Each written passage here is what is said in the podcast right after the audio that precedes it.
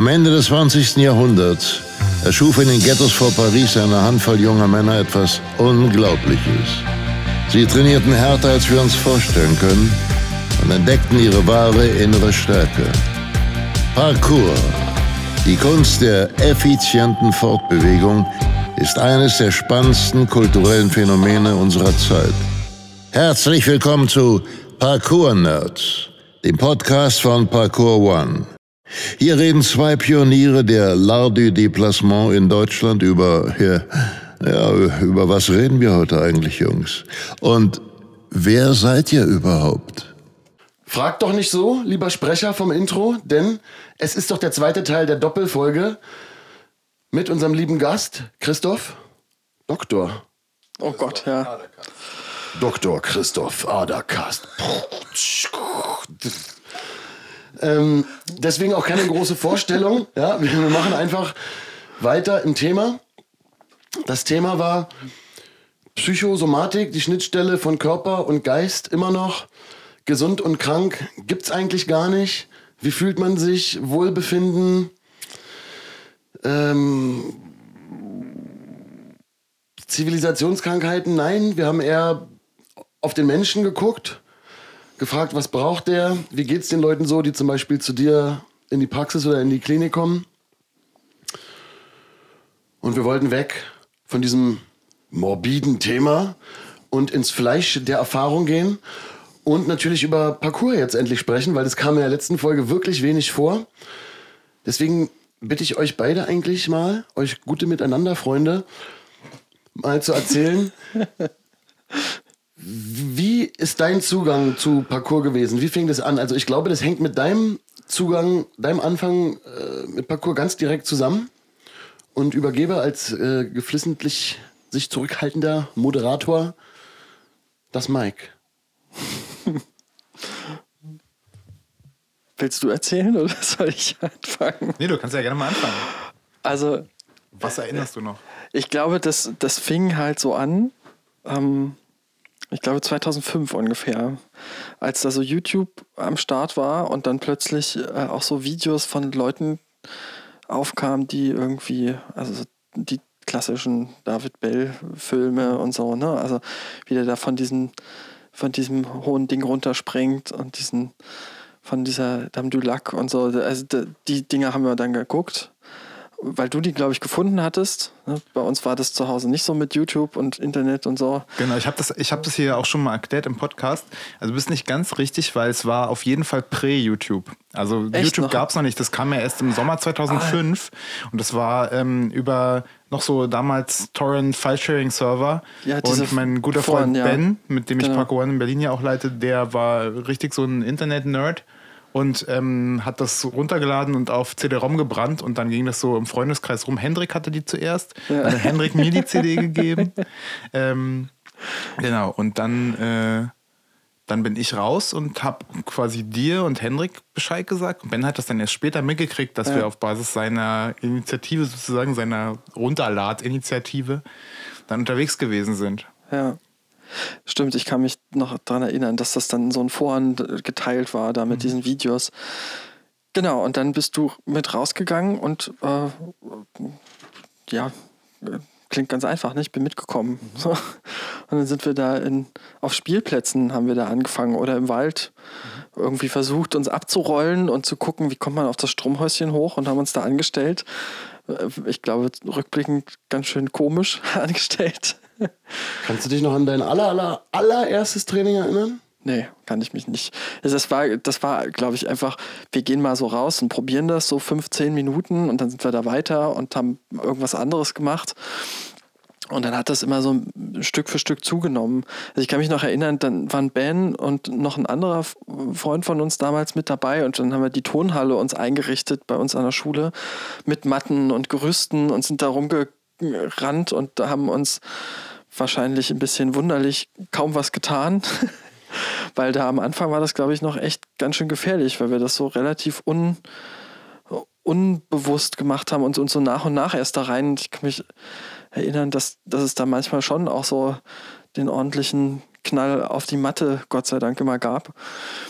Ähm, genau. Und dann ja, hat uns das so ein bisschen verbunden und ich hab, bin dann einfach so ein Stück weit auch rausgegangen. Ich habe das dann nicht mehr so ganz mitgemacht. Ähm, ja, warum eigentlich? Ich kann das gar nicht mehr genau sagen. Ich glaube, so ein Stück weit hat Angst mitgespielt. Wollte immer Klavier spielen noch weiter und na, so eine völlig irrationale Angst, ja, wenn ich jetzt mir meine Hand breche, dann ist es das gewesen und äh, Medizin mit einer gebrochenen, verkrüppelten Hand und also katastrophisiert man ja, ne, ist ja überhaupt nicht rational, aber genau, und habe mich dann da so ein Stück weit rausgezogen und dann war ich da auch eine Weile, hatte ich damit wenig zu tun. Ich habe dann auch angefangen ja zu studieren irgendwann ähm, und war da beschäftigt damit, Bücher in meinen Kopf zu prügeln ähm, und habe das Bewegen so völlig liegen lassen, saß da völlig dumm am Schreibtisch und das erste Mal gemerkt, dass mir da was fehlt, habe ich dann tatsächlich, als ich fürs erste Staatsexamen gelernt habe. Also das ist ja so ein völlig krankes Bulimie-Lernen. Ja, da sitzt man von morgens bis abends, prügelt sich da die Bücher in den Kopf kann am Ende gar nicht glauben, was man sich da alles gegeben hat. Dann kotzt man das bei der Prüfung aus und dann, und dann fühlt man sich danach richtig schlecht. Und da habe ich das tatsächlich dann so gemerkt und dachte, irgendwas geht, das geht nicht. So. Und habe dann etwas für mich entdeckt, was ich heute immer wieder dann auch entdecke, mal spielt es weniger eine Rolle, also das Laufen. Ne? Also, und ähm, das hat manchmal so Phasen, wo ich dann wirklich richtig lange Strecken, also 20, 25 Kilometer laufe, und ähm, genau, das ist dann so mein, mein Bewegen. Und dann ähm, sind Martin und ich da, wir sind ja immer darüber im Gespräch gewesen, haben uns immer darüber ausgetauscht und darüber nachgedacht, was heißt das so bewegen und wie geht das so. Und ich habe das immer total mit Interesse gehört, was Martin so erzählt. Und dann war er auch da in der Schweiz. Und äh, das war, ich habe das immer so von außen alles miterlebt, fand das immer richtig spannend. Und irgendwann sind wir dann auch bin ich da wieder tiefer so reingekommen. Ich, wir sind zusammen dann, äh, ich glaube, äh, so ein Initialmoment war dann nochmal, wir sind ins Elbsandsteingebirge zusammengefahren. Genau. Ne? Ähm, äh, für die, die das nicht wissen, haben wir darüber schon mal geredet? Ich glaube nicht, ne?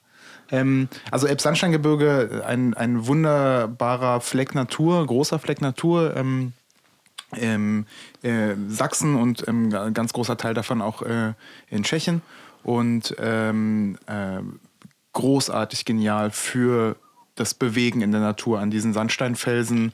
Ähm, unglaublich schöner Ausblick, mhm. den man da hat. Ähm, Höhe spielt eine ganz, ganz große Rolle. Klar haben wir darüber gesprochen. Du hast ja ähm, erzählt von dem krassen Sprung im, im Elbi äh, auf dem Gorisch, genau. Ja. Ähm, und äh, genau, ich wo ich dich, mit dabei war, genau, ich, ne? genau, das war ja. lustigerweise auch genau ähm, das Ding, wo du mit dabei gewesen bist.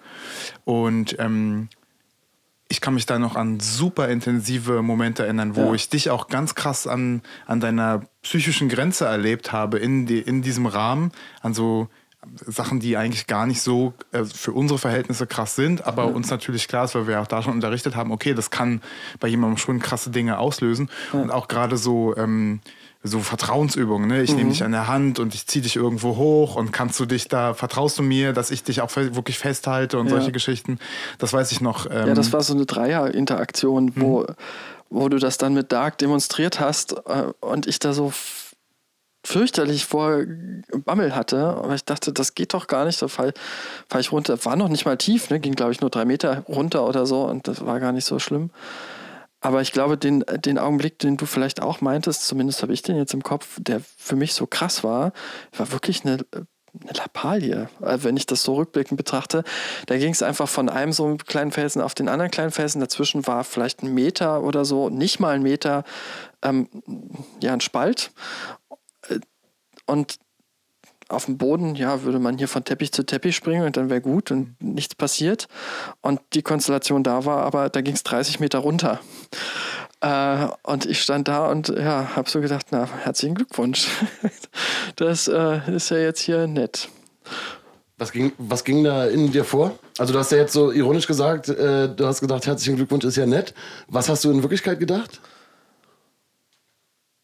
Ich war massiv überfordert. Also ich habe ich habe das, äh, ich glaube, das erste Mal vielleicht ein bisschen, also nicht unbedingt das erste Mal, aber äh, ich habe da ganz intensiv gemerkt, äh, hier passiert was, wo ich mir sicher sein sollte, dass ich das kann und ich kann es nicht. Also ich bin mir gar nicht sicher, ob ich es kann. Ja, also das war, das war, also hat man auf dem, auf dem Boden, wenn das so zwei Steinplatten sind, die auf dem Boden liegen, hätte man einen Schritt drüber gemacht und fertig wäre gewesen. Da hätte keiner drüber nachgedacht. Oder ich hätte da nicht drüber nachgedacht. Und in dem Augenblick, wo ich aber genau wusste, da geht es jetzt hier 30 Meter runter und man konnte das ja auch sehen, äh, war mir ganz anders und dachte so, was passiert denn jetzt, wenn ich hier runterfalle? Und das ist ja, wenn, wenn man so betrachtet, überhaupt keine reale Angst gewesen. Also, ne, das war halt nur, nur in meinem Kopf und ich bin dann ähm, nach mehr, mehrfachem Hin- und wieder weggehen, ja, und ja, das war, glaube ich, auch so ein Punkt. Ne? Ich konnte mich auch im Augenblick nicht bewegen. So. Und nach mehreren Hin und Her ähm, bin ich dann halt doch rüber und auch beim Rückweg war mir das noch mulmig, aber als es dann so ein paar, paar Minuten dann vorbei war, dachte ich mir, das ist krass, ja, es ist ja überhaupt nicht schlimm. Was geht da in mir ab? Ja, und da tun sich dann die Abgründe auf. Also da war der Abgrund, der dann da wirklich sichtbar war, schon sehr nah an dem Abgrund, der vielleicht in mir dann einfach äh, das Fass aufgemacht hat. Ja, man sagt ja auch, äh, guck nicht zu lange in den Abgrund, sonst blickt der Abgrund irgendwann in dich zurück. Ja. ja. Das sollte man ernst nehmen. Fand ich super spannend, wie du das geschildert hast. Das ist für dich ja anscheinend auch äh, für dein Leben eine Erinnerung, die du mitträgst, ne? die, die mhm. recht präsent ist. Ja, total. Wir waren ja dann auch noch in Gerlo. Mhm. Ähm, und das ist so, da hat in mir so, so ein Stück, glaube ich, auch nochmal sich irgendwie so fester verankert. Das, da ging es ja dann sehr um klar, um so spezialisierte Sachen sind ja so Sachen auch rausgegriffen gewesen. Aber ich habe da für mich so gemerkt, so diese kleinen Bewegungen, also was kann man zum Beispiel alles mit einer Bank machen, so was Laurent da so, so gemacht hat, ne? das hat mich wahnsinnig fasziniert. Also, dass es gar nicht unbedingt den großen Raum braucht, um irgendwas zu machen, sondern dass man einfach nur rein theoretisch den Sessel nehmen kann oder das Sofa und sich da so kreativ ausprobieren kann. Und wenn man aber ähm, da gar nicht mit einer Bereitschaft rangeht, fallen einem diese Dinge gar nicht auf und ein. Ja, und da ist so viel Bewegungskreativität, die da entstehen kann, wenn man denn die Offenheit dafür und die, und die, die innere Möglichkeit versucht, in sich wieder zu finden, damit umzugehen. Vielleicht auch die geistige Beweglichkeit? Ja, ja, klar. das ist es ja. Nur kurz zur Erklärung für die, die es äh, nicht wissen. Und diesmal bin ich mir sicher, dass wir darüber noch nicht gesprochen haben. Ähm, Gerlo ist ein kleine, ganz, ganz winzig kleiner Ort, der eigentlich hauptsächlich aus, äh, der ist, glaube ich, besteht nur aus dieser Schule. Das ist eine ähm, ähm, Spezialschule in Dänemark und ähm, dort findet einmal im Jahr im Sommer immer ein äh, International Gathering, eine äh, Workshop-Woche statt von Montag bis Freitag und wird äh, organisiert von unseren guten Freunden von Street Movement. Die sind eine ähm, Vereinigung, ein, ein Unternehmen aus Kopenhagen, aus Dänemark auch richtig Original Tracers sind schon super lange mit dabei. Und ähm, das ist vielleicht das internationale Parcours-Workshop-Event, was es gibt im Jahr, wo man äh, zu meinem Dafürhalten auch mindestens einmal in seinem Leben gewesen sein muss, wenn man irgendwie Parcours macht und gerne mit Menschen zusammen ist. Das ist eine großartig geniale Woche und da habe ich dich auch einmal mitgenommen. Genau. Genau. Und ähm, da sind halt Coaches aus der ganzen Welt. Ne? Und Laurent, einer von den äh, Foundern von ADD, war zum Beispiel in dieser Woche mit dabei. Ich habe da gecoacht auch. Ähm, ja, und viele andere. Ja. ja, und das war einfach eine wahnsinnig spannende Begegnung, weil es weil es da einfach so ganz unterschiedliche Typen, also sowohl Profis als auch Teilnehmer dann so zusammenbringt und die sich alle über dieses gemeinsame Bewegen am, an einer Schnittstelle treffen. Ja, und eine, eine gemeinsame, ein gemeinsames Miteinander, ich wollte gerade sagen, eine gemeinsame Realität für sich so finden. Und das äh, ist schon echt ein krasses Erlebnis gewesen. Das hat mich, äh, hat mich viel beschäftigt und bestimmt das heute noch. Also ich gehe heute immer noch wieder dann laufen, mal weniger, im Moment ist weniger, mal sehr viel. So. Ähm, ja, aber das ist äh, so diese, diese kleinen Feinheiten so der Bewegung. Das hat auch ähm, vielleicht noch als kleiner Rückgriff so auf, auf das therapeutische Arbeiten, mir da auch so die Möglichkeit gegeben, mit manchen Sachen kreativer umzugehen. Weil wenn man in so eine, in so eine Langzeittherapie geht, die ja, ja 60, 100 Stunden in der Analyse ja 300 Stunden geht. Nun darf ich noch nicht analytisch behandeln, das ist noch ein anderes Thema, aber ähm, das kommt ja dann auch noch. Dann kommt man ja irgendwann mit den Menschen, mit denen man dort äh, gemeinsam diese Zeit verbringt, das ist ja immer eine Stunde, ja. Und 100 Stunden, das ist schon, das ist schon viel Zeit. Da kommt man natürlich dann auch immer, es hat mal ähm, ein Supervisor zu mir gesagt, den ich sehr mag, ähm, dann kommt man an so einen Punkt, wo man so die Mühe der Ebene hat. Ja, am Anfang ist alles aufregend, muss sich alles einspielen und Übertragung, Gegenübertragung, alle, die das gerne wissen möchten, können das ja mal googeln, finden sie ganz viel. Ähm, das muss sich alles erstmal einstellen und man muss es immer wieder verstehen. Und dann geht es ja dadurch, äh, äh, dadurch weiter in der Therapie, dass man versucht, diese Dinge langsam Schicht für Schicht, ja, wie beim Schälen der Zwiebel, ein Stück weit zu verstehen und durchzuarbeiten. Und das ist ähm, das soll jetzt nicht frustriert klingen, das ist echt anstrengend. Ja, weil häufig wird ja gefragt, was ist so schwierig am Psychotherapeutenberuf? Da muss man sich so viele schreckliche Sachen anhören. Überhaupt nicht das Schwierige. Manche gucken sich Game of Thrones an einem Tag komplett an. Ja, das ist ungefähr genauso. Da geht es auch Mord und Totschlag. So ist es in der Psychotherapie auch. Das Schwere in der Psychotherapie ist, innerlich bewegsam und beweglich zu bleiben und die Dinge, die in der Beziehung entstehen, zu klären. Als das Therapeut. ist das Schwere. Genau. Ja. Und das ist, denke ich, auch für den Patienten schwer. Ne, das ist also es ist harte Arbeit, in, Psychotherapie zu sein. Es ist keine Wohlfühlstrecke, ich gehe dahin und ähm, äh, ja, sollen sich wohlfühlen und so weiter. Aber das ist äh, für den Patienten auch sehr, sehr anstrengend, eine Psychotherapie. Ja, also ich kenne die Psychotherapie aus Patientenperspektive, kenne ich auch ganz gut. Das ist definitiv anstrengend. Aber anstrengend ist ja eben nichts Schlechtes. Nein. Wenn ich, das möchte ich mal einfach nur als Kick-Off nehmen, so wie eine Flanke, um nochmal zu sagen, die Anstrengung anzunehmen, sich geistig und körperlich zu bewegen, aktiv, ist eben anstrengend, aber es ist viel anstrengender, das auszuhalten und mit dem umzugehen, was auf mich zukommt und auf mich einprasselt, wenn ich passiv ausharre oder zum Beispiel bei geistigen Schwierigkeiten, bei all diesen Dingen, über die wir auch in der letzten Folge geredet haben, wenn ich dort passiv verharre und warte und erst wenn es weh tut, erst wenn es ein Problem gibt, in Handlung komme, dann leide ich schon, bin ich schon sehr tief in dem Problem drin. Dann sitze ich nämlich zum Beispiel vor jemandem wie dir und sage, mir geht's scheiße, ich weiß gar nicht warum. Mhm. Können Sie mir irgendwie helfen? Ich muss rausfinden, warum es mir nicht gut geht. Und ich weiß eigentlich nicht mal, wie es mir früher ging oder so. Das ist der einfache Fall. Ja, okay. Der komplizierte ist, dass jemand vor einem sitzt und sagt, ich bin hier eigentlich nur hergekommen, weil irgendwas stimmt nicht, aber eigentlich geht es mir richtig gut. Ja, richtig. ja, da wird, dann, ist man noch, dann ist man noch tiefer drin. Aber ähm, mal, jetzt, jetzt, jetzt verliere ich fast den Faden. Äh, auf, äh, eine tiefe Einatmung vom Sprung.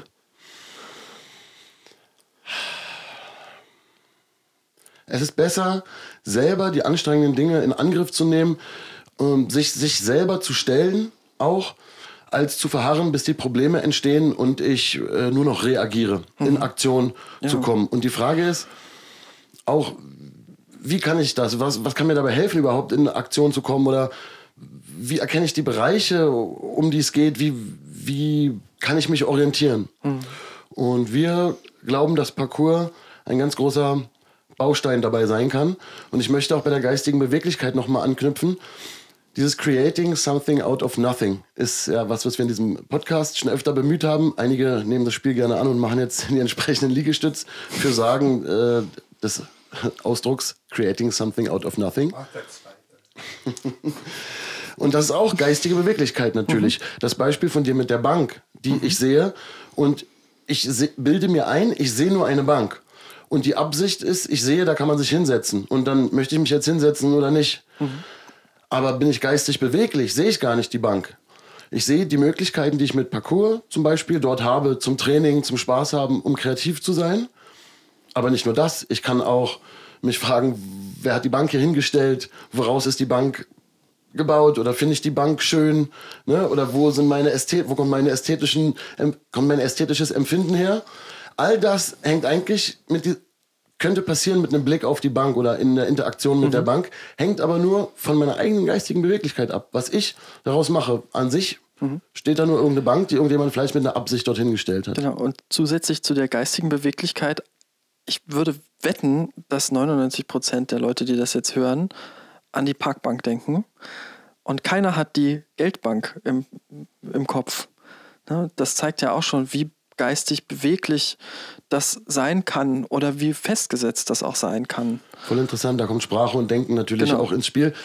Oder da wird es natürlich äh, recht akademisch, aber der Unterschied zwischen Signifikat und Signifikant, Bezeichnendes und Bezeichnetes. Oha, da sind wir jetzt bei Lacan und da wird es jetzt richtig Ja, da sind wir richtig in der Linguistik drin.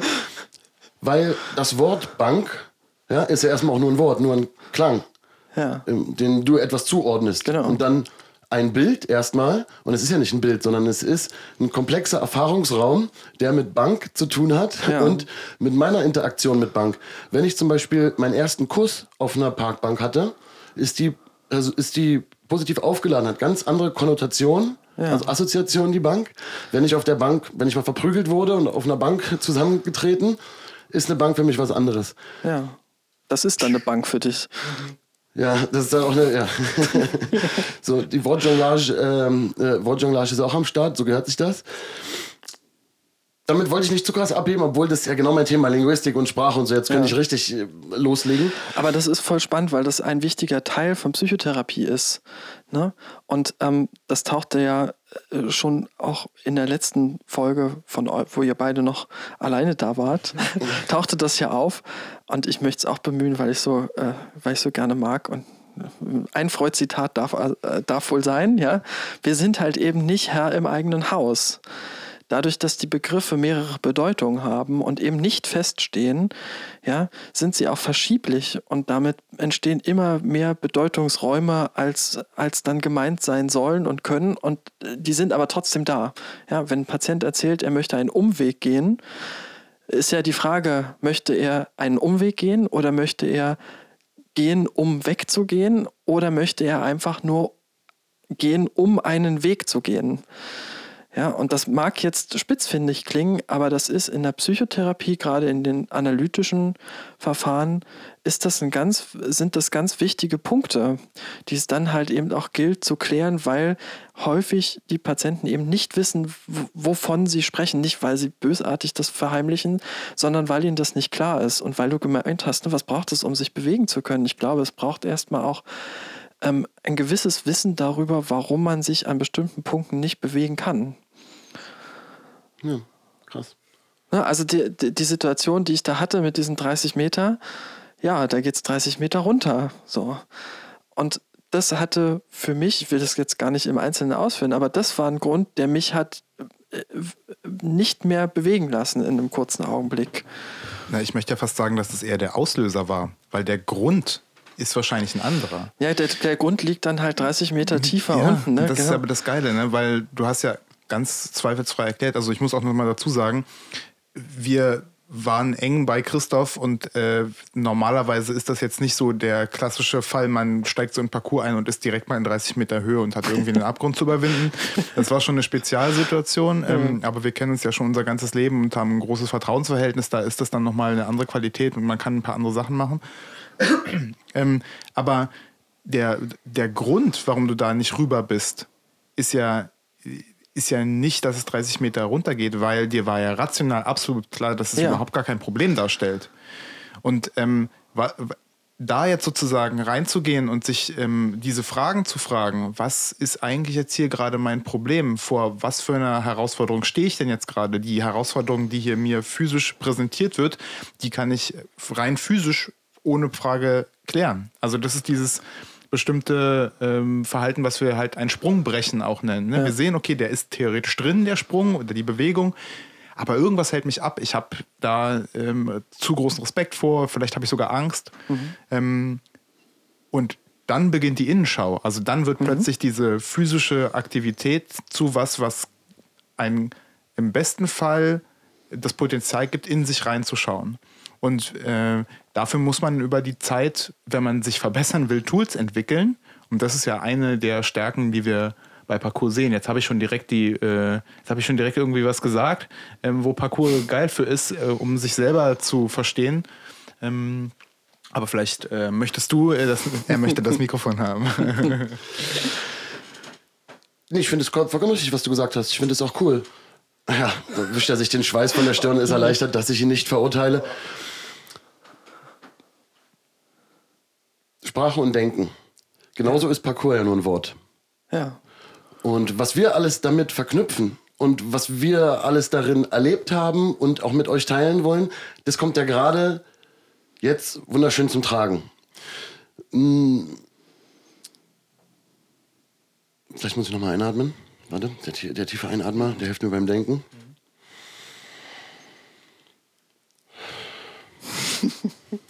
Wo ist dir denn in deinem Leben und auch in deinem beruflichen Werdegang bisher denn noch der Gedanke an Parcours gekommen? Also, du hast ja gerade eindrücklich ein Erlebnis geschildert, was für dich persönlich auch wiederkehrend war, an was du denkst. Wo, wo hat es nochmal in deinem Kopf irgendwie so Parcours, die Parcoursglocke geklingelt? Ja, wir waren ja schon da, also in Therapien immer wieder. Also, und sei es dann nur so ein kleiner Gedanke, der so einspringt, Mensch, warum gelingt es uns jetzt hier gerade keine andere Perspektive einzunehmen? Wir stecken irgendwie fest. Ja? Ähm, oder.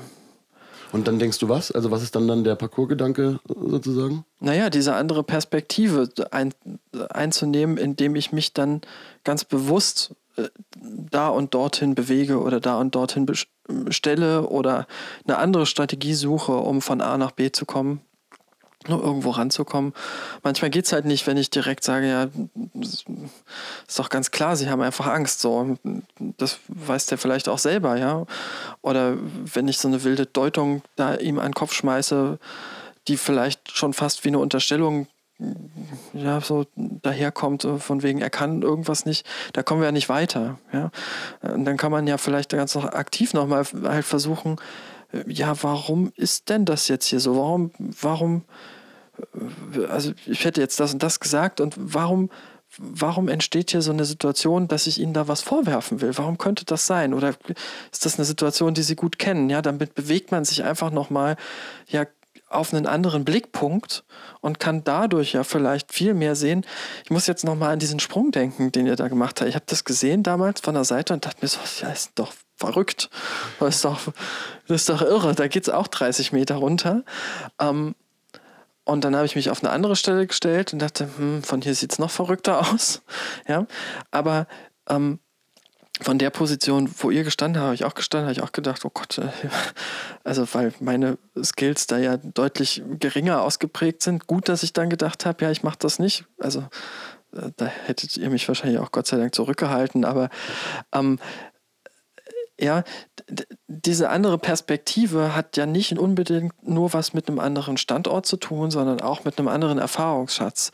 Und das ist ja vielleicht auch ein Stück weit, wie es in der Psychotherapie funktionieren kann, dass der Therapeut der weiß das nicht besser, der weiß auch nicht eher, was der Patient will oder so. Das ist alles, alles so eine Vorstellung, die immer so reingetragen wird durch Filme und was. Und der Therapeut, der kann mehr lesen wie ein Buch und so.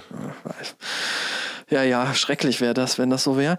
Ähm, aber der hat natürlich in seiner Ausbildung im besten Falle eine gute Kenntnis von sich erlangt. Und der sitzt natürlich auch mit in der Situation, so wie ihr ja auch als Trainer in der Situation im Training steht. Ne? Und dadurch, dass der Therapeut aber sich selber auch gut kennt und die ganz erfahrenen Analytiker haben ein ungeheures Wissen über sich, ähm, können die natürlich die Situation, die sie erleben, durch ihre Augen ein Stück weit klarer sehen, als das der Patient kann. Und sich dann halt mit dem Patienten verbünden, um da etwas für ihn zu verstehen, mit ihm zu verstehen. Und ich denke, so habe ich es immer zumindest erlebt, das könnt ihr wahrscheinlich viel besser sagen. So ist es ja im Training auch, wenn ihr das anleitet und mit den, mit den Kleinen oder mit den Größeren dann einfach bestimmte Techniken, bestimmte Sprünge, bestimmte Situationen ähm, dann mit ihm durchgeht. Und das ist, glaube ich, schon sehr ähnlich. Also ich habe jetzt vorweggenommen, was ihr denken könntet, dann habe ich es Nein, nicht, nicht, so selbstkritisch, der Herr. Nicht so selbstkritisch. Vielleicht hast du einfach nur eine äh, perfekte Überleitung geschaffen.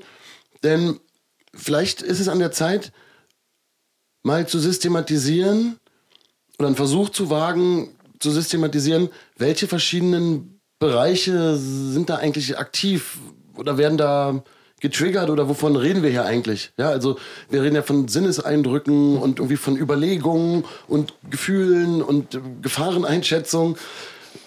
Und natürlich unterrichten wir ja, haben wir schon öfter gesagt, bei äh, einer äh, Paco One Academy nicht aus dem hohlen Bauch heraus, sondern auf einer Grundlage. Natürlich haben sich da auch Leute, die sich besser auskennen, sogar als wir beide, schon Gedanken darüber gemacht.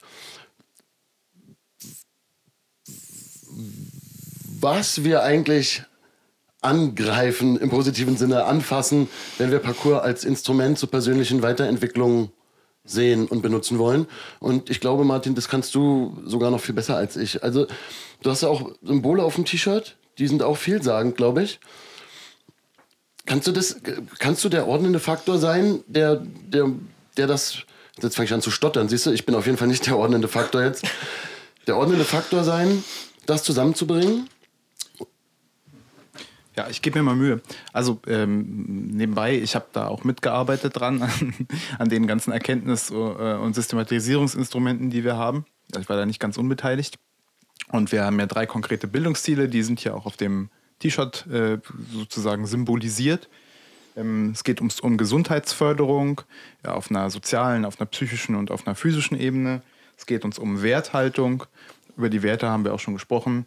Ähm, und es geht uns um Potenzialentfaltung. Also sozusagen das, was in uns drin äh, steht, genau, ähm, was in uns drin äh, sich äh, befindet, äh, zum Vorschein zu bringen und produktiv ähm, und selbstbestimmt und mit, einer hohen, mit einem hohen Maß an Selbstwirksamkeit anzubringen, ähm, um der zu werden, der wir sein können und der wir aber auch sein wollen und wirklich äh, das ist immer in Auseinandersetzung mit der Umwelt und mit unserer Beziehung zum Außen, aber es kommt natürlich auch aus uns selbst. Und uns ist es ein Anliegen im Training, ähm, mit unseren Schülern einen Weg zu ihrem Selbst auch zu finden. Und äh, das ist ja genau das, was du da gerade erzählt hast. Dieser Abgrund, der hat dir was über dein inneres Selbst verraten oder hat dir gezeigt, wo da Grenzen sind. Und ähm, in dem Augenblick, wo du dich dann fragst, warum und wie kann ich was, was ist da in mir, was mich da zögern lässt, was äh, rational eigentlich gar nicht,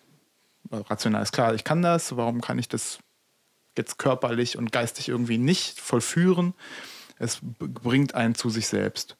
Und ähm, ich finde, also, und ich sage gleich, wo ich glaube, dass wir daran ansetzen können, aber ich glaube, die ist nochmal eine schöne ähm, blickt nochmal schön zurück auf die letzte Folge, wo wir darüber gesprochen haben, dass es ja darum geht, dass jemand selbst, wenn er, wenn er seine Ressourcen wirklich gut kennt und wenn er sich abgrenzen kann und wenn er weiß, wer er ist vor anderen äh, und vor, vor, vor Situationen in der Gesellschaft, in der Kultur und so weiter, dass der dann die Möglichkeit hat, ein selbstbestimmtes Leben mehr oder weniger zu führen und nicht abhängig ist von dem, was um ihn herum passiert, ausschließlich. Wir sind alle mhm. irgendwie abhängig von dem, was um uns herum passiert, aber er kann sich da auch ähm, rausnehmen, transzendieren, sozusagen.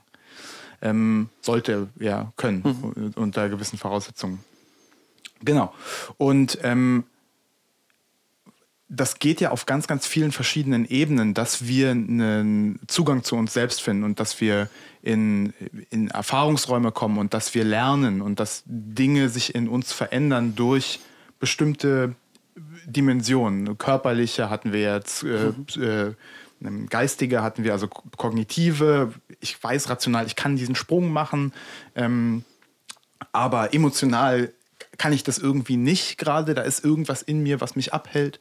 Also jetzt haben wir schon ähm, den Körper, also die, ähm, die Physis, wir haben die Emotionalität, wir haben die Kognition, das was hier oben ist. Dann haben wir ähm, das Miteinander, die soziale Ebene und dann haben wir aber auch noch alles das, was uns diese Sinneseindrücke darum verschafft, also die Sensorik, ja, die, die Wahrnehmung des Innen, aber auch des Außen. Ähm, also es gibt ja auch eine als Somatiker, Psychosomatiker ähm, ist es dir sozusagen im täglichen Umgang vertraut, dass man sich auch innen auf eine gewisse Art wahrnimmt. Und mhm. ähm, ähm wir ordnen das jetzt auch der Sensorik zu, obwohl das vielleicht nicht besonders trennscharf ist. Ähm, also diese fünf Ebenen, glaube ich, ähm, die nebenbei für uns die fünf Lerndimensionen nach Trust sind, nach denen wir unser ähm, Training strukturieren, wo wir schauen, wo legen wir den Schwerpunkt in einer bestimmten Session, in einem bestimmten Teil des Trainings auf die Kognition oder auf die Physis oder eben, weil die sollen jetzt gerade einen Sprung brechen, dann ist es wahrscheinlich sehr stark auch emotional behaftet und wir müssen dann schauen, wie können wir diese Lerndimension, diese Erkenntnisdimension gut bedienen, auch als Coaches? Wie können wir den Schülern die Möglichkeit geben, in diesem Bereich gerade verstärkt auch über sich zu lernen? Und die Theorie dahinter ist außerdem, ähm, dass ähm, wenn alle diese fünf Lerndimensionen zusammenkommen oder wenn viele von diesen Lerndimensionen in einer Erfahrungssituation, einer Lernsituation vorhanden sind, dann ist das Lernerlebnis, dann ist die Entwicklung, das Potenzial da, sich weiterzuentwickeln, halt sehr, sehr viel größer, als wenn es nur eine ist. Also jeder erinnert sich vielleicht an eine Situation in der Schule, wo man einfach stumm, stupide was auswendig lernen muss. Du hast hier für das Hammer-Examen gerade erzählt, weil mhm. einfach das war wirklich reine Kognitionsarbeit, da war nichts anderes dabei. Du hattest weder besonders schöne Gefühle dazu, eher wo sogar vielleicht sogar noch negative. Das mhm. trägt ja dann nicht zum Lernen bei im Übrigen. Ähm, das war absolut nicht sozial. Der Körper spielte im Grunde absolut keine Rolle. Du hast die ganze Zeit gesessen und du hast es irgendwie hingekriegt, aber es war eine ganz, ganz schlimme Erfahrung und das Wissen ist vermutlich auch zu 90 Prozent nicht mehr vorhanden, was du dir da reingedrückt hast. Ähm, ich hoffe doch. Ja. ja, aber wenn man mal ganz ehrlich ist, also wenn du jetzt diesen, wenn du jetzt dieses Examen vor, vorgelegt bekommen würdest, ähm, wäre es wahrscheinlich äh, eine etwas größere Herausforderung ja. als damals. Also die Frage ist immer, nützt sowas was? Und aus unserer Sicht ist es eben viel, viel besser, wenn man die Sachen zusammenbringt. So, und jetzt die Überleitung, die du gefordert hast. Ähm, ja, ja, hör nicht auf zu reden. Ähm, Gibt es denn, also können wir nicht irgendwie, weil wir gesagt haben, Parcours gibt, gibt einem die Möglichkeit, sich da zu entwickeln in eine positive Richtung, in eine selbstbestimmte Richtung, in eine, wo man sich abgrenzen kann, wo man einen inneren Bewegungsraum und einen äußeren Bewegungsraum hat und wahrnehmen kann, können wir in diesen fünf Dimensionen nicht schauen, was, was, das, was das ist. Also ich habe jetzt zwar schon ein paar Beispiele gemacht, aber so würde ich es eigentlich gerne strukturieren. Das wäre cool. Dann leg doch mal einfach los. Ähm, ja, vielleicht machen wir das ja auch sogar zusammen. Also ich finde, ähm, ja. ja. War jetzt, da war jetzt ein kleines Würmchen drin, da war jetzt der berühmte Wurm. Ich habe ich hab gerade über wirklich spannende Gedanken nachgedacht, die ich gerne mit euch teilen würde. Ja. Und habe deswegen irgendwas, irgendwas verrafft, Rudi. Irgendwas habe ich verrafft. Was, was, was war deine Frage an mich? Deine, meine Frage an dich war, ähm, wollen wir nicht zusammentragen, wie unserer Meinung nach in diesen fünf Feldern Parcours auch wirklich hilfreich sein kann, über sich selber was zu lernen, zu lernen insgesamt, um ein ähm, insgesamt selbstwirksamerer, selbstbestimmterer Mensch zu sein, der weiß, wer er ist, wo er herkommt, wo er hin möchte, all diese ganzen Sachen, die einem helfen ähm, und die, weil wir ja da drüber gesprochen haben, bei Menschen, die zum Beispiel zu dir kommen, mhm. unter Umständen nicht so vorhanden sind, wie sie vielleicht sein müssten, damit sie eben nicht krank werden oder eine Neurose, Neurose entwickeln oder ähm, irgendwas anderes. Ich würde vielleicht sagen, nicht so, wie sie möchten. Müssten klingt ja schon wieder so, als gäbe es ein Normativ, nach dem sie sich, also ein, eine Vorgabe, nach dem sie sich richten müssten. Ja, richtig. Genau, genau das wollen wir genau das wollen wir leisten. Wir haben ja rausgearbeitet, wie wichtig es ist, nach innen schauen zu können, geistige Beweglichkeit. Äh, da müssen es eigentlich auch Liegestütz geben, wenn, man, wenn wir geistige Beweglichkeit sagen. ja, geistige Beweglichkeit. Hm, ich hatte das auch schon mal zusammengefasst. Und jetzt möchten wir nochmal zum, äh, zum sinnvollen Ende dieser Folge konkret benennen, welche Bereiche wir da sehen, an denen auf die man sich konzentrieren kann, an denen man konkret arbeiten kann und wo für uns auch Parcours wirksam ist oder wo wir als Parcourslehrer Parcours als Instrument nutzen können, um Selbstwirksamkeit bei Schülern zu erreichen.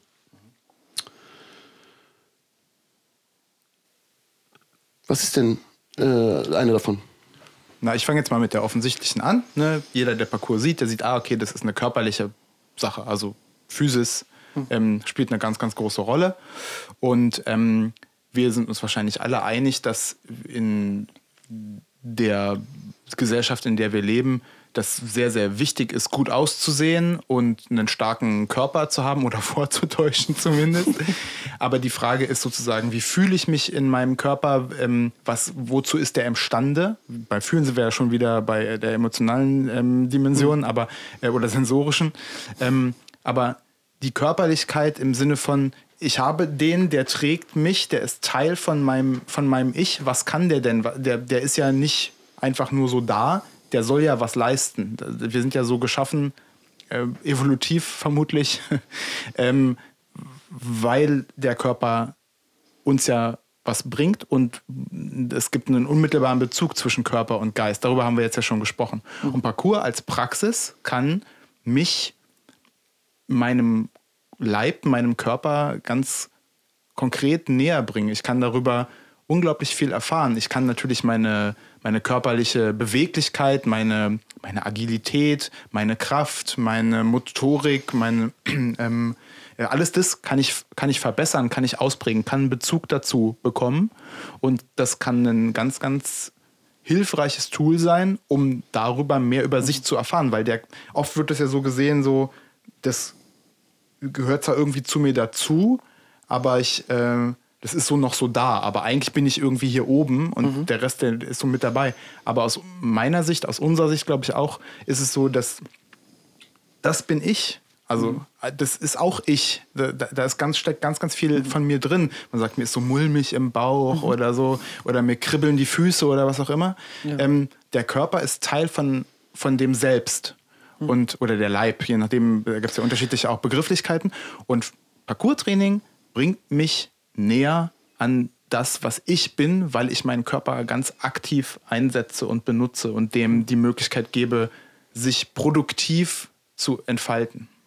Wäre es dann nicht sogar total hilfreich, weil, weil, du Leib gesagt hast, ne, das eben auch als solches zu, zu benennen? Also, dass, dass es eben kein, keine Trennung gibt ähm, zwischen Körper und, und Psyche gibt.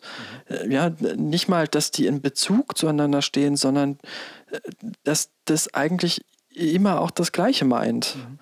Also, äh, ne, also das Seelische ist ja vom, vom, vom Körperlichen gar nicht wegzudenken. Ohne das gäbe es das nicht. Und selbst wenn man uns den Kopf abhacken würde, ja, und dann hätten wir nur das Gehirn, wäre das ja was ganz anderes Seelisches, als wenn wir halt vollständig sind. Und weil du das so gesagt hast, so schön, ne, mit den kribbelnden Füßen und wir haben das irgendwie so, äh, das grummelt im Bauch oder ja, jemand ist, ist warmherzig oder so, da stecken diese Erlebnisse ja vielleicht genau drin. Also wir, wir beschreiben ja alles in Bewegungen, in Bildern unseres Körpers, ja. Das und das und aus unserer Sicht, ich glaube, dass das, dass das einem dazu verhilft, den ein ganzerer Mensch zu sein, wenn man sich mit seinem Körper auch auf so eine Art auseinandersetzt. Ja. Und also ein, ein Mittel, um produktiv und ähm, selbst, selbst aktivierend, selbst, ähm, selbstwirksam in der Welt zu sein, ähm, über die Lerndimension oder über die Entwicklungsdimension ähm, Körper ist natürlich, ich muss meinen Körper benutzen. So, ich mhm. brauch, ich muss den, muss den aktiv zu was gebrauchen und am besten nicht zu was, was ähm, eine eintönige, stumpfsinnige Arbeit ist, sondern eine, wo der äh, sich in ganz, ganz vielen Richtungen hin bewegen und ausdrücken und, ähm, und bewegen ja, kann. Ich möchte da aber hinzufügen, dass es da eben nicht um, dieses, um, eine, um ein Leistungsprinzip geht. Ne? Mhm. Das heißt, es kann sein, dass jemand, der zum Beispiel mit einer angeborenen Erkrankung geboren ist oder was sehr Negatives Körperliches erlebt hat, dadurch gezwungen wurde, sehr viel mehr in seinem Körper zu sein, den wahrzunehmen, den zu spüren und damit, trotzdem es vielleicht eine Erkrankung zugrunde liegt, sehr viel gesunder in seinem Körperverhältnis ist, als jemand, der vermeintlich sich wohl fühlt, aber gar nicht in seinem Körper gefühlsmäßig anwesend ist. Du hast eingeatmet, du möchtest das sagen. ja, ich wollte noch eine Frage reinwerfen, weil ich nämlich gedacht habe, äh, ähm, wenn das jetzt jemand hört, könnte der jetzt durcheinander kommen. Äh, insofern, als dass er sich fragen könnte, ja, wie soll denn das jetzt gehen? Vorhin äh, haben wir irgendwie so den Punkt gefunden, das Gesellschaftliche und so, das macht immer irgendwie Stress und man soll sich, also es darf, soll kein Müssen sein und kein Leistungsding.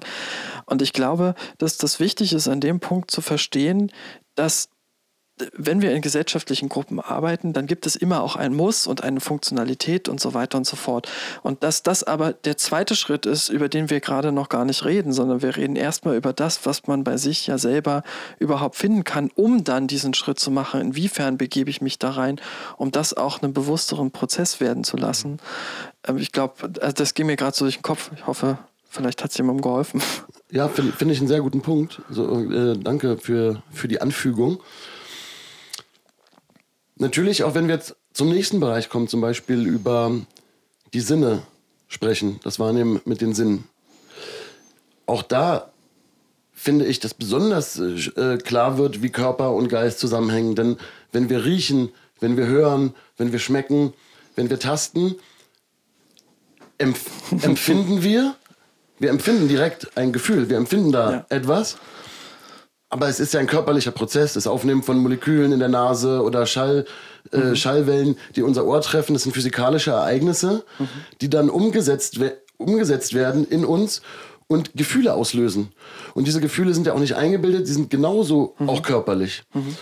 Und da setzt auch Parcours ein, denn wirklich in Touch gehen wieder mit der Welt draußen, riechen, schmecken, fühlen, Härte spüren, die Härte von Steinen spüren, spüren den Geruch von, von Sonne auf, auf Erde, die ich bin von Eindrücken gerade überflutet, die mich, die mich, äh, ich muss ans Elbsandsteingebirge denken und irgendwelche äh, moosbewachsenen Felsen.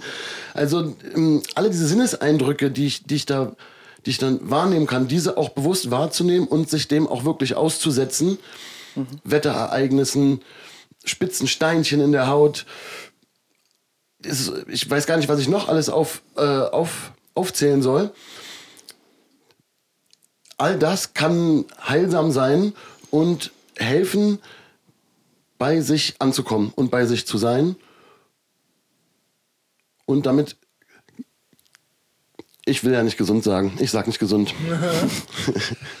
Ich, ähm, bevor du äh, vielleicht dazu noch was ähm, Produktives zu sagen hast, Christoph, ich will nur eine Anekdote teilen oder ein immer wiederkehrendes Moment, wenn ich mit meinen Schülern in einer Situation bin, wo das Wetter halt nicht so geil ist. Ne? Dann, also beste Situation eigentlich so für suboptimales Wetter ist im Sommer, wenn es richtig anfängt, krass zu regnen, so ein heftiges Sommergewitter. Ne? Und die sind irgendwo in der Stadt mit mir und wir trainieren und dann werden die bis auf die Unterhose nass. Und dann manchmal bezieht sich das auch richtig und dann ist es super dunkel und so. Und dann ist halt niemand mehr da. Die einzigen, die sich da draußen noch bewegen mhm. und die Umgebung wahrnehmen und sehen, was passiert und was auch mit einem selbst passiert. Und man merkt, man stirbt nicht, wenn man nass ist, sondern das ist vielleicht sogar ganz cool, weil ich nochmal die Umgebung anders wahrnehme. Ich nehme mich nochmal anders wahr in der Umgebung. Ich kriege einfach Eindrücke, neue Eindrücke. Ich habe Erfahrungen, mit denen ich was anfangen kann dass das so ein krasses Privileg ist, ähm, worauf ich meine Schüler auch hinweise. Hier ist jetzt keiner mehr. Die einzigen, die jetzt merken, wie es hier ist und was das für Potenziale hat und wie die Welt ist, das seid ihr. Alle anderen sind mhm. gerade drin. Mhm. Und ähm, äh, da geht es gar nicht darum, dass man sich dann irgendwie besser fühlt oder sich als jemand Besseres fühlt, sondern es geht darum zu erkennen, was es eigentlich, was man, was einem eigentlich die ganze Zeit verborgen bleibt, auch in ein bisschen wieder auch Gesellschaftskritik ja, oder Kulturkritik in unserer so, ach so ähm, heilen, schönen Welt. Geheizte Wohnung, ähm, warmes Wasser. Mm, ich muss sitzen, um irgendwo hinzukommen, weil ich fahre halt Auto oder was auch immer. Ich bin ganz, ganz anders in Interaktion mit meiner Umgebung, als es vielleicht vor, ja, keine Ahnung, 100 Jahren, vor 200 oder vor 2000 Jahren sowieso gewesen ist. Und ähm, wir holen uns das ein Stück weit zurück und lernen und erfahren über uns und können ein Stück weit dadurch ähm, selbst wirksamer sein durch sensorische, hm. durch die sensorische Lerndimension. Jetzt muss ich überlegen, was ich da Produktives zu sagen kann. Ja, du musst doch gar nicht unbedingt, du musst doch gar nicht unbedingt was anfügen. Also das ist nicht so, hm. dass du jetzt zu jedem Punkt einen Kommentar sagen musst, sondern ähm, wir erzählen es ja auch dir. Ich weiß gar nicht, ob, ob Martin dir unsere, unsere, ähm, unsere Konzepte so ausführlich schon mal erklärt hat und dabei natürlich auch den, den Zuhörern und Zuschauern. Von daher komme ich, würde ich mal zum nächsten, zur nächsten Ebene gehen, nämlich die soziale Ebene. Rückst du deswegen etwas näher an mich ran? Genau, deswegen haben wir Schulterkontakt. beim Parcours-Training, wenn wir zusammen trainieren, erleben wir uns auch in Ausnahmesituationen, in körperlichen Belastungssituationen, in Angstsituationen. Gruppendynamik tritt auf. Und das Schöne ist, dass wir aufgrund der Wettkampffreiheit ein ganz anderes, einen ganz anderen Vibe, ein ganz anderes, ein ganz anderes Gefühl, eine ganz andere Atmosphäre im Parcours-Training erzeugen, als es sonst bei den meisten ja, Sportarten oder was auch immer einem da einfällt, so gibt. Wir unterstützen uns gegenseitig dabei,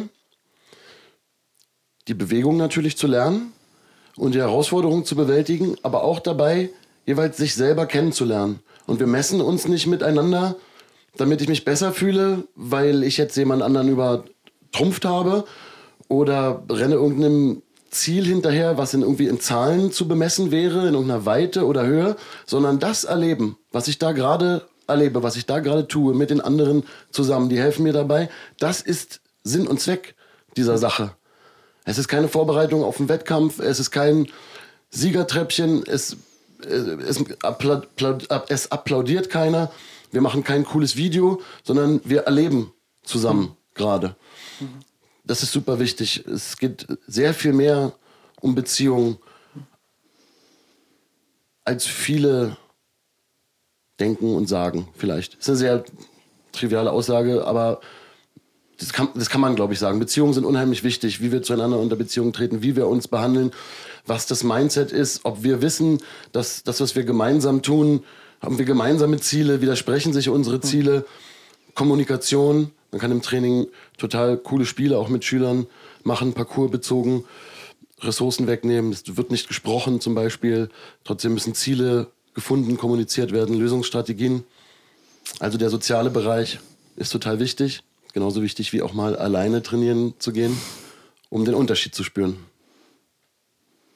Ja, das erinnert mich dann schon doch wieder deutlich an die Psychotherapie. Also was heißt schon? Also es erinnert mich alles daran, weil dieses Miteinander, ne, ich habe es ja vorhin versucht zu erklären, wie das ist, was vielleicht auch in der Psychotherapie hilfreich sein kann, wenn der Therapeut da sitzt und eine andere Perspektive einnimmt.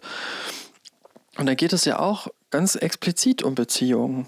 Also die ist die, die geklärt werden kann, wo sich Dinge wiederholen, wo man Dinge begreifen kann und die vielleicht auch anders sein kann und darf als die Beziehung, die viele Menschen mit schrecklichen Erfahrungen vorher gemacht haben, was dann auch wieder total irritierend sein kann, wenn man feststellt, da ist jemand auf einmal da, der zuhört, das kenne ich gar nicht. Ja? Manche Menschen erleben das dann sogar als, als erstmal was Feindliches, weil es ihnen so absurd ist, das wieder zu, also sowas überhaupt erstmal zu erleben. Und jetzt ist mir doch noch was Kluges eingefallen oder Wichtiges eingefallen zu dem Sensorischen, was ihr gerade gesagt habt.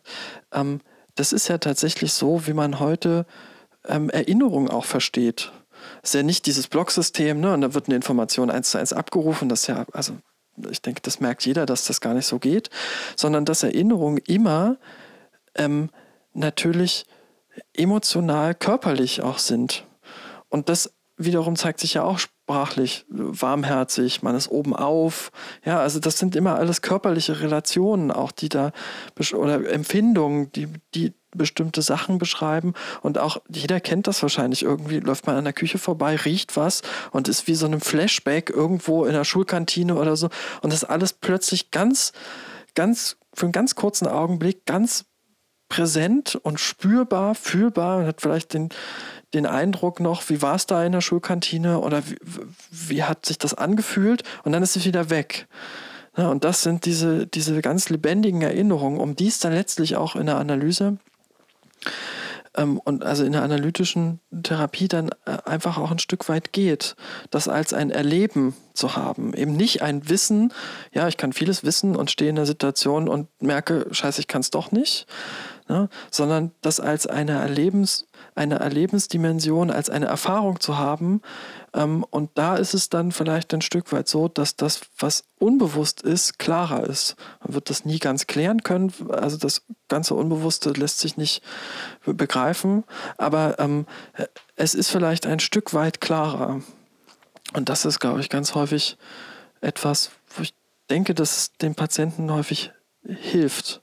Und das hat finde ich, total viel mit dem zu tun, was du gerade gesagt hast. Ja, krass, das finde ich super spannend. Ähm, habe ich schon erwähnt, dass es auch einen Mörder Fun macht, Parcours zu machen. Also vielleicht sollte man es auch mal erwähnen, ja. Also lustvoll. Wir lieben Parcours. Es, es macht einfach übelst Bock. Es ist ganz tief in den Genen, ist dieses Bewegen drin, dieses, dieses Wege finden, das etwas, etwas erklimmen, ein Ziel erreichen, sich da was austüfteln. Also ist bei all der Theorie und bei all dem äh, wichtigen und uns am Herz liegenden Gerede ähm, ist es wirklich, was uns da am Ball gehalten hat, ist natürlich der Spaß, den wir da hatten. Die Erfolgserlebnisse, dass, dass die Erfolgserlebnisse unendlich sind und nicht, dass ich da irgendwie stand, ich entwickle mich heute weiter, äh, äh, sondern dass es richtig Bock hatte. Also wir haben unheimlich viel Spaß gehabt, wie viele geile Zeiten hatten wir zusammen so und dann blickt man zurück und sieht, Mann, Alter, das war aber schon harte geile Scheiße, die wir gemacht haben. Die hat mich mich also mein Leben so positiv verändert. Ich hätte niemals meine Ziele so erreichen können. Ich, ich wäre ich wär ein ganz anderer Mensch ohne den Weg, den ich mit Parkour gegangen bin. Und das vor allen Dingen, weil es mir so einen krassen Spaß gemacht hat. Aber mir machen halt auch anstrengende Sachen Spaß. Das ist natürlich so eine Sache. Ja. Möchte ich aber so eine, so Spaß, Spaß, Spaßlanze. Genau, und das ist ja voll eine emotionale Rückmeldung, die du gerade gegeben hast, um nochmal so die Brücke zu bauen ähm, zur vierten Lerndimension. Ähm, die haben ja alle keine spezifische Reihenfolge, also könnte auch die erste sein. Ähm, ja, Emotionalität, Gefühle, mhm. das, was das in einem auslöst, das, was du, also jeder, es löst sofort Gefühle aus, die Geschichte, die du erzählst im Elvi mhm. mit, der, mit der Spalte. So jeder, der das hört, hat ein Gefühl dazu. Jeder, der dich gerade so ähm, euphorisch darüber hat sprechen hören, entwickelt dazu ein Gefühl und ja, wahrscheinlich nur, weil er das schon mal irgendwo hatte. Mhm. ähm, also er braucht ja sozusagen irgendeinen Bezug. Und wir schaffen Raum für das eigene, für, für, die Entwicklung von Gefühlen zu bestimmten Dingen und aber auch das konkrete Wahrnehmen, weil in so einer Situation, wie du jetzt gerade beschrieben hast, mhm. muss ich mich mit meinen Gefühlen auseinandersetzen, wenn ich das Ziel weiterverfolgen will. Mhm. Wenn, wenn ich abbreche und sage, na, hm, so und ich gehe weg, dann ist das natürlich die Strategie, um äh, die Auseinandersetzung mit sich selbst und dann auch den eigenen Gefühlen abzuwehren. Mhm. Aber vorausgesetzt, ich habe ein Ziel vor Augen, kann ich ähm, mir meine eigenen Gefühle viel bewusster werden und mhm. kann versuchen, mich in meinen Gefühlen besser zu verstehen. Mhm. Und ähm, das ist auch du sagst, dir macht es ja auch Spaß, für Anstrengungen und sowas, ne? Das ist, weil du ein Ziel vor Augen hast, weil du einen, eine, eine, bestimmte Idee von dem hast, was du vielleicht sein willst oder wer, wer du mal werden willst oder wer du bist. Und, ähm, und die Gefühle, die da mitkommen, die sind ja stark. Also das ist ja ein, das ist ja ein, da sind ja ganz, ganz viele positive Gefühle dran geknüpft und die überwiegen dann in dem Fall das, was vielleicht auch an negativen Gefühlen bei rumkommt, oh, das äh, sind Schmerzen, oh, ich habe so über den Stress oder ähm, äh, ich habe Angst vor dieser speziellen mhm. Situation. Ähm, und es muss irgendeinen Drive geben, es muss irgendeinen äh, Trieb geben, der mir äh, das ermöglicht, mich diesen auch Problem, problembehafteten Situationen, den negativen Gefühlen, die da kommen, mich zu stellen und dass es sollte, wenn es von uns aus selbst rauskommt, das Parcours-Training, dann sollte es was Positives sein, ähm, im besten Falle. Und äh, dann macht man das. Dann setzt man sich damit auch auseinander. Also das ist auch so eine Power einfach, die das Training hat. Und das heißt ja dann aber auch, dass man äh, das riskieren muss oder in Kauf nehmen muss, dass man auch eben scheitern kann. Und das, finde ich, ist halt eine ganz wichtige Dimension, die einfach ganz häufig in unserem Alltag so zur Seite gedrängt wird, als würde es das nicht geben, dass wir auch scheitern können damit. Und dass es halt eben auch okay ist zu scheitern. Ja, ich meine, klar, selbst wenn man dann weggeht und sagt, nee, oh, will ich nichts mit zu tun haben, ja, da ist man auch gescheitert. Die Frage ist, ob man dann aber auf den Punkt kommt, sagen zu können, gut, ich bin da halt eben gescheitert aus den und den Gründen, da kommt man dann nämlich nicht mehr hin. Aber wenn ich mich hinstelle und sage, okay, ich nehme ich nehm das, was in mir ist, jetzt einfach auch an und, und versuche das zu klären, vielleicht kriege ich es nicht hin, ja, aber dann habe ich es ja wenigstens versucht. So. Das, aber das genau das, ne, diese Angst vor dem Scheitern ist so krass verbreitet. Ähm, keiner will sich bloßgestellt wissen. Das ist ja auch normal, es ist ja auch ein Sozialgefüge. Man versteht das mhm. ja auch, wo das herkommt. Aber das ist ähm, man hat die ganze Zeit Angst, sozusagen auch bewertet zu werden anhand seiner, mhm. seiner Performance. Was kann man, was kann man nicht? Mhm. Und wenn man halt mal nicht kann, dann hat man Angst, schlecht bewertet zu werden und Bewertung ja. überhaupt. Da kommen wir dann ganz, ganz weite Felder rein, warum das so ist, warum man auch, warum genau. das scheinbar auch ein gesellschaftliches Phänomen ist. Mhm. Ihr seht, ich bin hier der Gesellschaftsmensch, ähm, dass das Scheitern irgendwie so gar nicht, gar, gar keine Option ist. Aber ähm, ja, also finde ich, finde ich auch ein ganz, ganz spannendes Thema. Und die, die krasse Sache, da haben wir auch schon oft drüber geredet, dieser emotionale Weg zu sagen, nein, okay, ich mache das jetzt dann hier nicht. Also wenn du da nicht drüber gegangen wärst über die Feldspalte und aber die aktive Auseinandersetzung mit deinen Emotionen gesucht hast mhm. und auch feststellst, okay, ja, das ist einfach too much, ich, das, ist, das ist zu viel Gewicht, ich kann die Handel nicht hoch hemmen. Ich, ich kann es hm. nicht stemmen.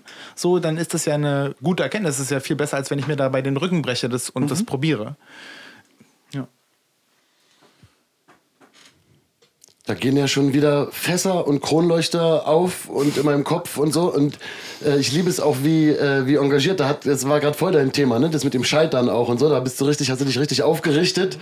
Ähm, da habe ich gemerkt, da kommt noch mal, da kommt noch mal richtig Inhalt mit, mit, mit Schmackes. Ausnahmsweise. Haben wir, bevor ich als Moderator dieser Sendung hier hinausführe, eine Dimension vergessen? Nee, haben wir nicht vergessen, wir haben die nur noch nicht erklärt. Die kognitive. Die fehlte. Und das ist doch ganz spannend. Warte, warte, du hast kein Mikrofon vom Mund. Nicht reden ohne Mikrofon vom Mund. Die kognitive, die kognitive Lerndimension. Aber ja, man muss auch ein bisschen locker zugehen. Es war jetzt auch schon äh, äh, ernst genug. Erklär mal kognitiv hier. Los, gib mal. Äh, Wissen. Genau, Wissen. Kognitiv. Nee, Christoph. Ich gebe, reiche, ich, I, I pass the torch. Was, was, was ist Kognition? Naja, alles das, was wir bewusst denken können.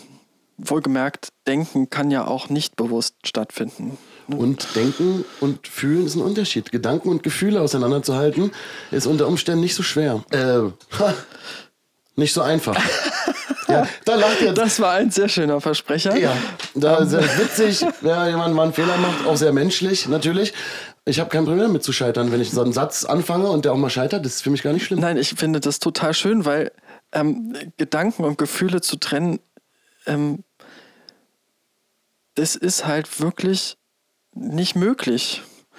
So, die Frage ist nur, inwiefern die in gleiche Richtung ausschlagen. Wenn ich weiß, dass ich das kann und ich erlebe mich aber in dem Augenblick völlig von Angst überflutet, dann stimmt ja mein Gedanke, meine Kognition mit dem, was ich fühle, nicht überein.